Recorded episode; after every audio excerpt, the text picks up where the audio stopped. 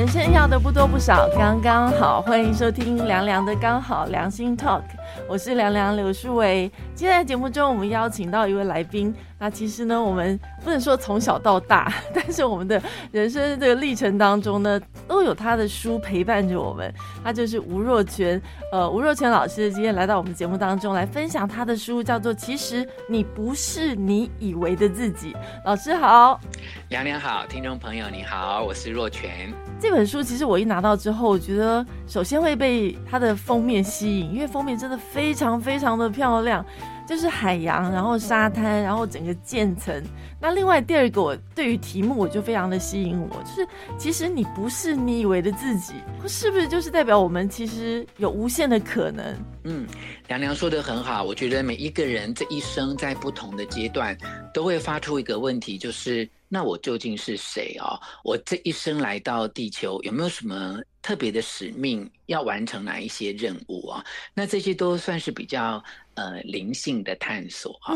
那我们如果回到日常生活当中，包括我选择念哪个学校，我会遇见什么样的老师跟同学，我将来要找哪一方面的工作，如何发展自己的才能啊，甚至从最基本的就是我在哪个行业呃可以赚钱来养活自己哦。那每一个问题，它其实呃往内心的探索都有它的。灵性方面的意义哦，那等到你越往内心探索，你的答案有越多的层次，甚至是呃更丰富的不同的见解之后，你就会发现哇，你以前问的那个问题的答案，跟你往往三年五年后得到的答案是完全不一样的。对，每一次问的问题都有不同的建议，于是你发现了更多的。自己的可能性。嗯，刚才凉凉提到这本书的封面啊，它就是海洋哦。其实我就想要用这个波光粼粼的反射太阳下面的呃浪花这些光点啊，来提醒读者们，就是呃我们不只是浪花，我们其实也可能是海洋哦。浪花跟海洋是连结的，但是浪花就像我们的。情绪就像我们每天要碰到的人与事，它让我们有起伏，有波涛汹涌的时候，有细碎的像泡沫的时候，也有惊涛骇浪的时候，这些都是人生的种种的际遇啊！但永远不要忘记了，我们生命的另外一个层面，我们就是一个宽广深厚。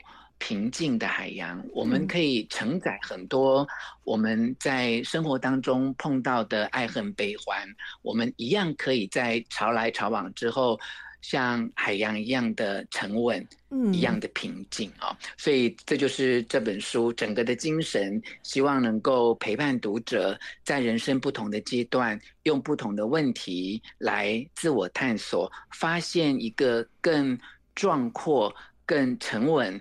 更有承载跟包容能力的自我，在这本书里面，你有谈到自己说，其实你小时候是一个高敏感的小孩，而且你有两岁之前的记忆，不经意的会预测生死。这老师真的是有这么多的天赋异禀，就真的像老师形容是我。呃，长大之后才慢慢发现哦，因为呃一路成长以来，我都以为每个人都是这样的，然后一直到慢慢从了童年、呃青少年到现在已经是个成熟的大人，往中年跟银发族的阶段慢慢迈进的时候，呃，我才知道其实不是所有的人都这样啊。但其实换一个角度讲啊，其实每个人都有这样的能力，只不过我们在成长的过程当中慢慢。封闭了这样的能力，因为这样的能力其实在整个学习跟探索的过程当中，它其实是没有被鼓励的啊。因为我们呃到了小学、到了初中、高中之后，可能呃大人都是跟你讲说啊，好念书啊，你。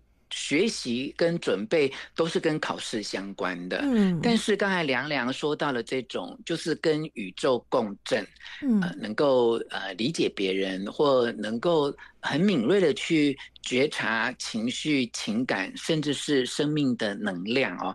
这个部分其实我们很少被鼓励，也很少被教导，对，甚至大人都觉得这个是一个。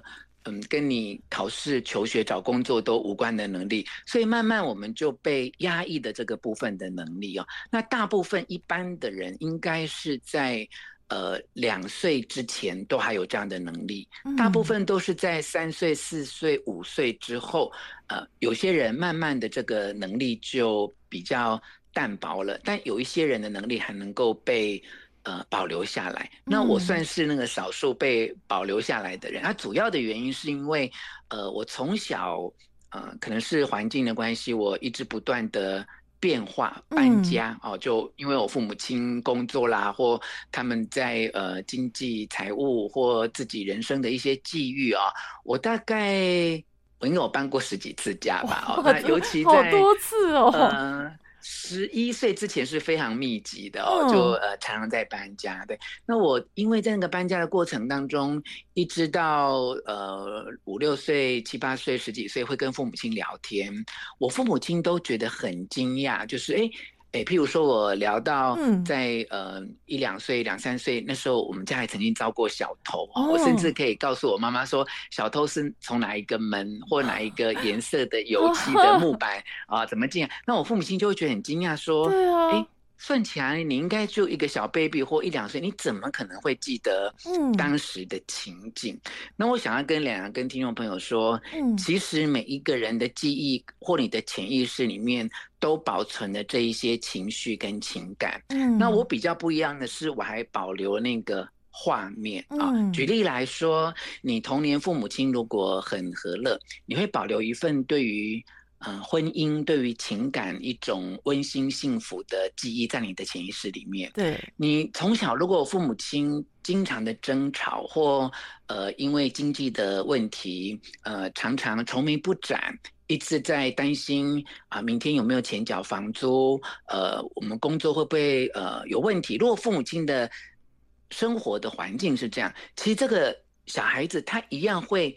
记得这个部分就是呃困顿匮乏呃为经济而感觉到人生有所欠缺啊这一些情感情绪记忆能量嗯。都会保留下来，只是有些人他是以画面的方式保留下来，有些人可能是以情感或情绪的方式保留下来，但这一些都变成我们长大之后要去面对的课题，因为从。童年、青少年、大学到成人，我们后来经历的每一件事情，都跟我们童年的记忆有关。所有的事件跟剧本都是被自己召唤过来的。我们一直重复在这一些看起来好像是不同的故事、不同的情节里面，但其实你要锻炼自己灵性的课题都是一样的。它可能就是恐惧、匮乏、不被支持。被爱，我们会一直重复这样的议题啊，所以你看到为什么我们身边有一些人，哎，好奇怪啊，他长得漂漂亮亮的，然后工作也很好，可他为什么在情感上面一直没有遇到对的人，一直遭遇到背叛、不信任，甚至是我还看过一个例子，就是他历任情人都跟他借钱，而且。都没有还过，后来到 她可能三十几岁之后，她可能已经不敢再交男朋友了，因为每一个男朋友都处境艰危，到最后都会跟她借钱。她觉得她已经没有办法再应付这些重复的命运了。那其实你如果呃有这样的人生的课题，不论是在人际关系、情感、婚姻或工作，呃，其实你都可以回去追溯你的童年的记忆，一定有一些记忆里面的课题。跟长大之后的这些遭遇是有关的。那我们如果能够透过这样的呃回溯，透过记忆的改写，我们其实是有机会可以改变命运的。像你刚刚讲到这个童年遇到小偷这件事，其实，在小孩子的心中应该是一种充满恐惧的感觉。在这本书当中有讲到一些求学的过程，在那个当时也遇到一些不太开心的一些事情。是啊，因为我经常搬家嘛，所以我每一次在求学的过程当中都有一些环境适应的问题啊。呃，再加上我可能就是一个敏感度比较呃高的孩子哦，所以在呃跟老师啊、跟同学的互动上面，呃，应该也常被人家觉得你是个怪胎哦。所以其实呃，我可能真的奠定我现在比较开放、自然探索，就是我五岁到十一岁。我搬到台中一个非常深的深山，就是你们现在看花海那个新社，嗯，那在那童年的六年里面，我是完全没有课业压力的，因为它就是一个类似森林小学啊。但是我回到台北是十一岁，我就要开始念呃国中一年级了。那因为环境的适应不良，我就有很多呃被老师啊、被同学啊呃霸凌的经验。呃，事后回想起来，其实这每一个经验对我来说。都是一个对自我灵性探索的挑战哦，因为呃，老师的霸凌、同学的霸凌，其实他就在挑战一件事情，就是嗯，我不被支持，我不被接纳，我不被喜欢，我不被爱。好，那如果我能够很早就去面对这些人生的课题，那也许就是在我从二十几岁、三十岁到现在年过半百，会一直有很多的思考，很多的。反省，然后把它化成呃文字来跟读者分享。呃，碰到这样的议题的时候，当时我的感受是什么？我用了什么方法去处理？哪一些问题解决？哪一些问题呃没有解决？那我是用什么态度去面对啊？所以一路会有这一些呃文字作品的分享。我想跟我这样的特质是有一些关联。就是每一条路都不会白走，回过头来想，其实都是有一些帮助。但其实老师刚刚讲到说，霸凌这件事情，其实对成年人来说，其实那个内心是很痛苦。更何况当时你在那么小的时候遇到这些事情，老师自己在书中讲说，其实你很喜欢自己一个人，然后甚至你觉得自己有时候有点孤僻。虽然说是好像喜欢一个人，但其实你接触到这么多的，比如说听众、读者，其实那个连接还是非常多的。其实就在我书中的呃大概呃倒数四分之一左右的章节有提到呃一个观点哦，就是其实真正的独立是能够保持连结啊，呃，所以其实呃独立跟连结这件事情，它在二元化的世界里面呃它是对立的哈，在我们从小被教导的二元化的世界里面，不是黑就是白。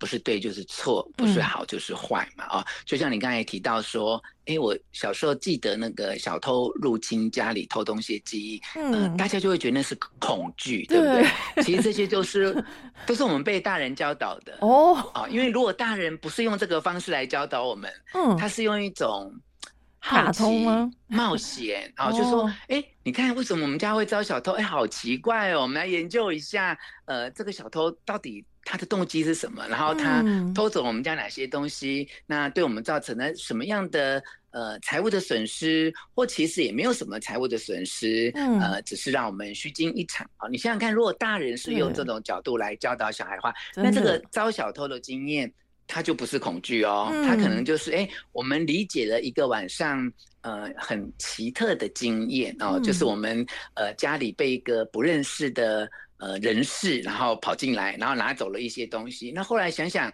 呃，好像对我们人生也没有发生太大的影响。那如果这一点点损失的财物，呃，会帮助这个小偷过短暂的生活，那就算了吧。我反正我们生命呃安全，然后家人都同在，那这样就好。你看，这也是一种解释这个故事剧本的角度，对不对？好，所以就是我们如果能够用各种不同的角度来解释，我们就能够。挣脱二元对立的世界里面，所以回到刚刚凉凉问这个问题，就是说，那所谓的独立啊，或所谓的孤僻跟廉洁，它有没有这么完全站在对立面上面？那就像我这本书，我刚才讲说倒数四分之一的章节里面有特别讲到这件事情，就是其实，在呃新冠肺炎的疫情不断蔓延的这两三年，我们可能也会学会到这个精神哦，就是呃。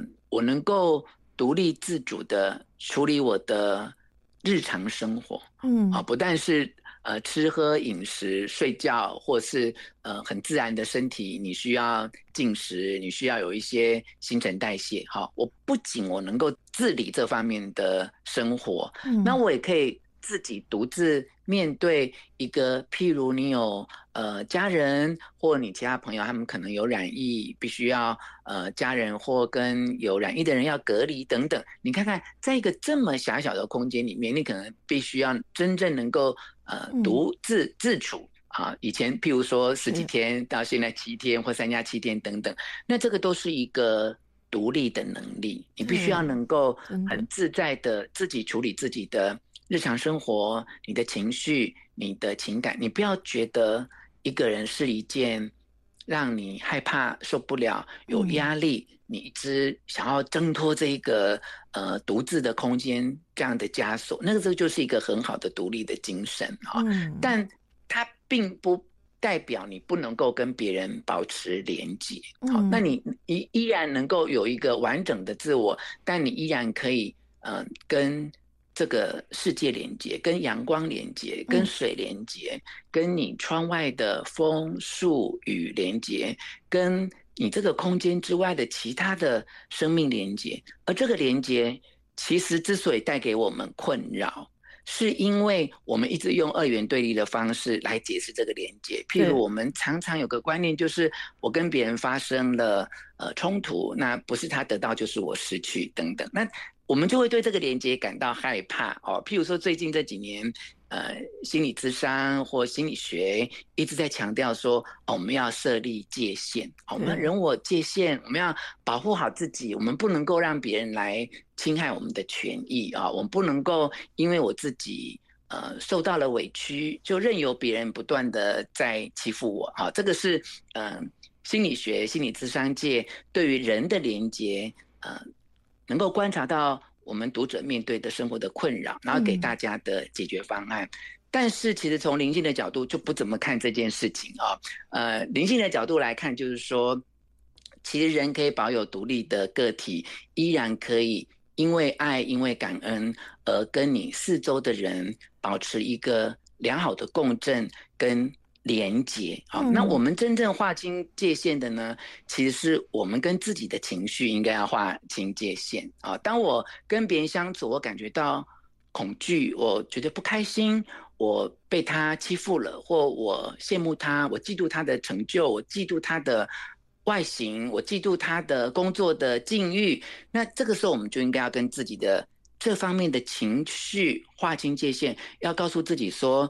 诶，那个嫉妒的、那些恐惧的、那些害怕的，他是我的情绪，他不是我。那我就要问自己说，为什么我跟这个朋友在一起的时候，我会嫉妒他，我会恐惧他，想要占我便宜啊？当你能够用这个角度去思考的时候，你既能够保持独立，你也可以跟。别人连接，而这个连接并不会伤害到你的权益，也不会去伤害到他的权益，因为你懂得和这一些所谓负面的情绪划清界限，然后问自己一个问题：嗯，我为什么看到这个人的时候，我会有这样的感觉？嗯，为什么他做这件事情的时候，我会觉得我被欺负，我被看不起，我被羞辱？啊，所以书上其实有特别告诉大家说，其实没有一个人真正能够羞辱到你，除非你自己接受这个羞辱。好，举例来说，凉凉如果呃假设不小心哦，在网络上面碰到一些酸民啊，假设有这个情况的话，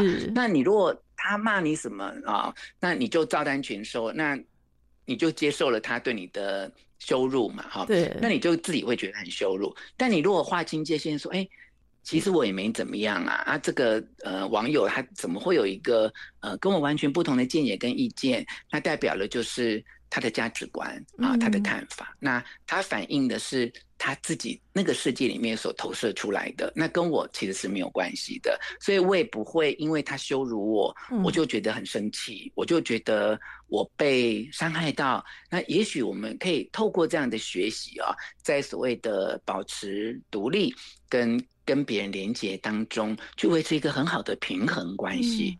我觉得我们常常会遇到一个问题啊，就是说这些道理、这些理论，其实我们都知道，但是内心你知道要要达到这个境界，真的很不容易。他说：“玄大哥，你在当初刚开始，你遇到这些酸民的时候，或是他们对你的言论有些误解的时候，当初的心情跟现在的心情应该是不一样的吧？”嗯嗯嗯，好，哎，凉凉这个问题很好哦，那我也真的很谢谢。呃，读者跟社会大众呃对我的厚爱哦，就是哎，我的同事跟我的团队他们都很惊讶啊，他们说，哎，为什么你看洛泉大哥的 YouTube 或脸书下面啊几乎没有酸民哦，就从头到尾，你可能真的你一百则里面大概有没有零点一则，就是提出不同相反意见，或甚至是呃带着这种挑衅的言语，它真的是非常的少哦。那我可以呃理解这个原因，因为我从小因为就是这样的体质，跟对这个世界呃能够跳脱这个二元对立的。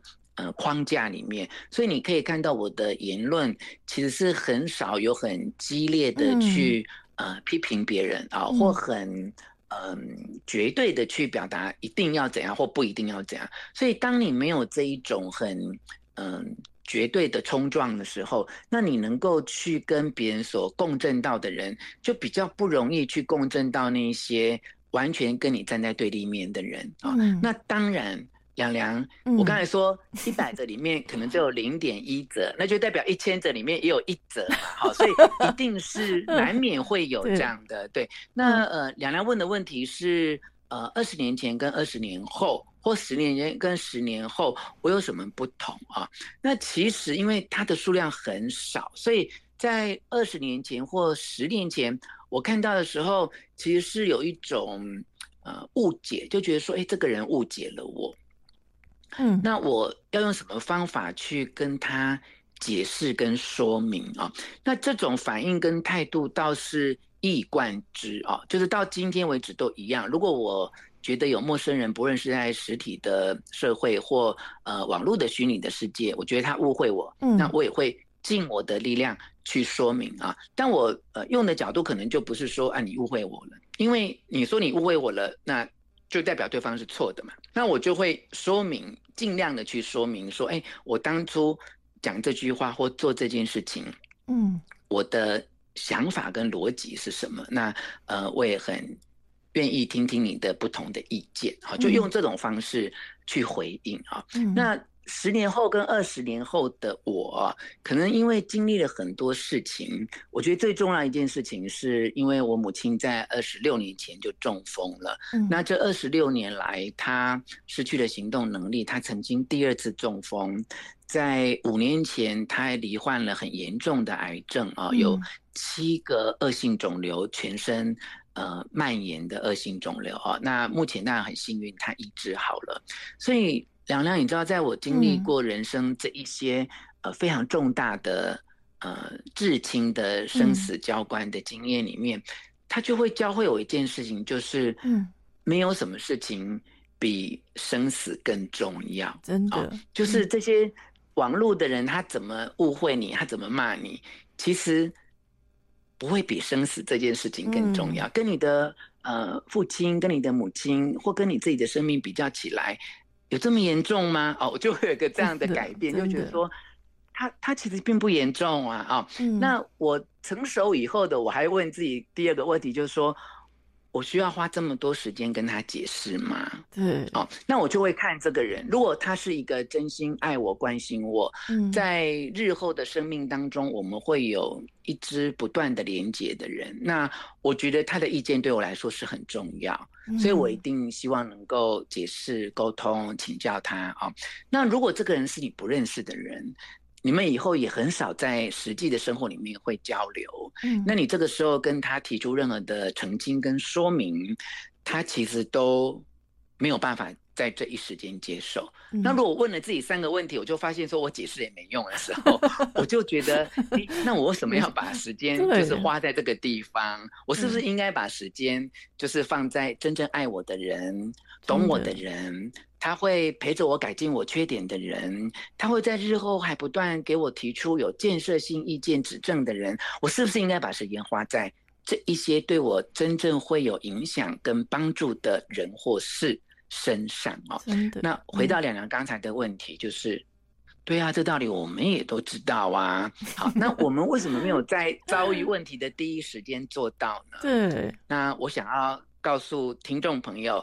这两个原因，第一个原因就是你知道的深度不够，嗯，你可能只是浅浅的知道。当你能够一直日复一日不断的去重复这一些你想要相信的信念，嗯，让你知道的事情它很深刻，你就不会忘记它，因为它对你有很深的影响力。嗯，那第二个呢，就是发生这样的状况的时候。你有没有立刻提醒自己？也就是其实你不是你以为的自己。这本书的一个很重要的核心，叫做提醒自己，我正在做选择。因为你的心念是很深刻的，所以当你遇到不如意的事情，遇到嗯酸民，遇到别人误会你或攻击你的时候，那你就会在这个提醒自己说：我除了愤怒，除了委屈，除了我被他羞辱的感觉之外，我有没有机会做不同的选择？那什么是不同的选择呢？因为第一个本能的反应已经有了嘛，就是害怕、委屈，嗯，觉得被误会。觉得对方不怀好意，呃，我平常这么努力，他居然都没看到，他就找我这个呃最弱的地方，或者是呃最不容易辩解的地方，他就这样攻击我，这个是一种感觉，对不对？可是另外一个选择是什么？另外一个选择就是，如果我们那个信念很深，我们就会有另外一个选择，说其实大部分人是爱我的，嗯，我身边很多朋友都没有误解我，嗯啊，那我与其生气。那我不如选择的是，我相信我是一个幸福的人，我是一个被支持的人。呃，我除了生气，我除了攻击他，我除了回骂他来战胜这件事情之外，那我是不是可以选择呃暂时的放下，然后原谅这件事情，或宽恕这个人，或从不同的角度来看啊，他可能也有他的成长的经验，他曾经也是被误解过。他曾经也没有被善待过，所以他对这件事情有了一个这样的起心动念。那于是呢，我在当下就因为这两件事情帮助我转念。一个就是我平常所知道的道理，我是不是相信的够深？嗯那第二个就是，当我相信的够深，我就能够在第一时间提醒自己，我其实有别的选择。我除了愤怒、恐惧、生气，想要。fighting 战胜它之外，我有另外一个选择，就是释怀、放下、理解、包容、原谅。那经过人生十次、二十次的经验之后，就会发现，嗯，其实做第二个选择的你，才会真正的平静。嗯，你选择攻击、恐惧、fighting，然后不断的回骂他，其实会引来更多让你。更不开心的事情啊，这就是我们书上一直在讲共振，因为你选择的是一个恐惧的频率，所以你会一直跟恐惧共振。嗯，当你选择的是爱的频率，你就会跟爱共振。好，所以我们要勉励所有跟我年轻的时候或小时候或还没有学这么多灵性学的读者和听众朋友分享，就是其实从知道到做到之间。它是可以练习的，那你首先就要让自己知道的够深啊，你不能只知道一些皮毛的。其实两两，我会发觉很多人虽然嘴巴说知道，他心里没有在信的啦。对，你知道吗？你说善有善报，恶有恶报，大家都会讲，对不对？对，你信吗？其实很多人不信，哎，很多人觉得说。真的善有善报，恶有二报吗？那那个那个人为什么他现在得意成这样啊？不是二有二报，我怎么都没看到他在报。其实你说大家都知道这个道，我告诉你，很多人是不信的。所以我刚刚告诉你说，其实你要信的够深。怎么样叫做？你不能怀疑这件事，不能怀疑。善有善报，恶有恶报这件事情，你信不信嘛？就你如果信的话，你你如果信的够深，你要做第二个所谓的放下、宽恕、原谅的选择，其实就会快很多。哎，凉凉，你有没有发现？你如果对于善有善报，恶有恶报，你是半信半疑，那你要选择放下跟原谅，就相对变得很难。善有善报，恶有恶报，这中间有一些，它可能并不是啊，这的确是这样啊。嗯，它的变数在于时候未到。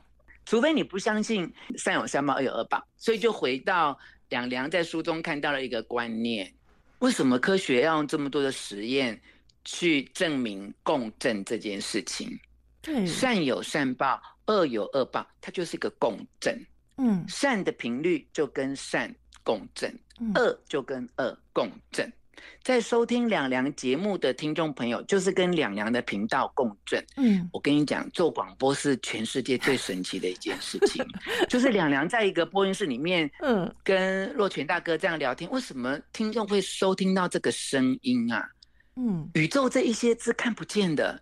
这个汉声电台的节目怎么会传送到我的收音机里来？听众朋友，你有想过这件事情吗？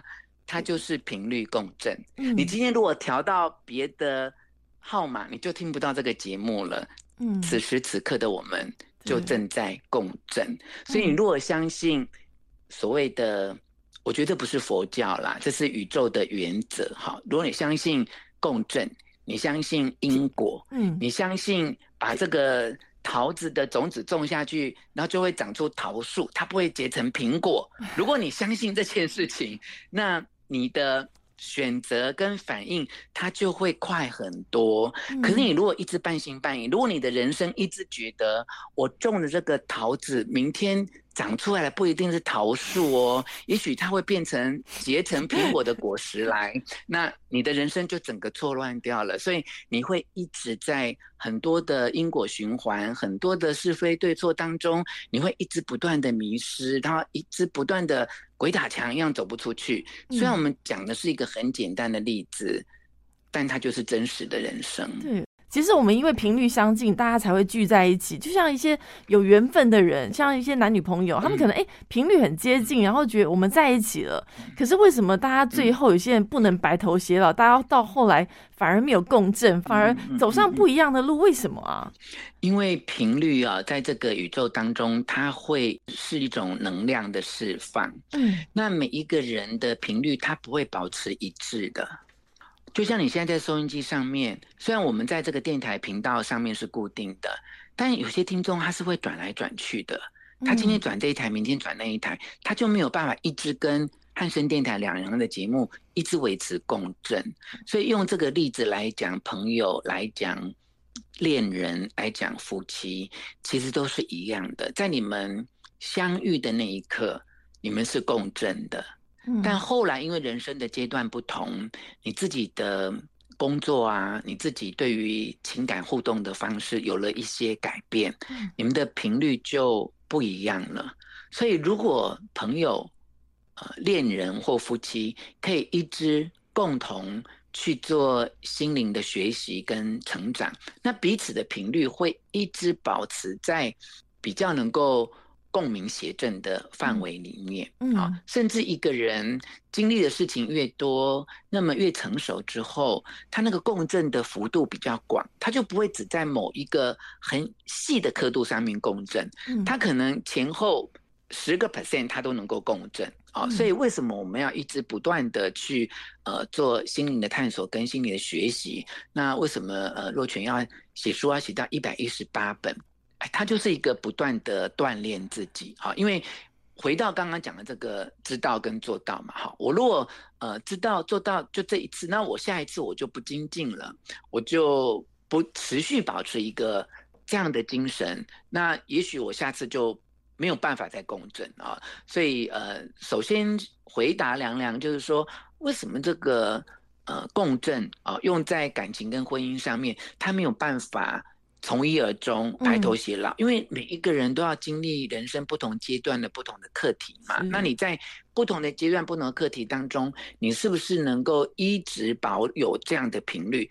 其实是很困难的哦，这非常的不容易哦。当你工作很顺利的时候，这个频率，哎，有一天工作有挫折的时候，你还能够保持这个频率吗？嗯，譬如说，我们都喜欢阅读，我们都喜欢做广播。嗯，当我在人生顺境的时候，哎，那我我这么热爱广播，可是有一天我人生不那么顺的时候，我还爱广播吗？也许我那时候就没那么爱喽。那你的频率就改变了。嗯，那我们要维持，就是说，让自己的。频率可以一直维持在所谓的感谢、所谓的爱、所谓的仁慈、所谓的宽容。如果我们一直维持这样的频率，那我们就能够跟有这样的频率的人跟事一直不断的共振。那万一的感情有变化或婚姻有变化，其实也不用那么悲观或负面的来看到我们此时此刻跨越到另外一个阶段，我们没有共振的。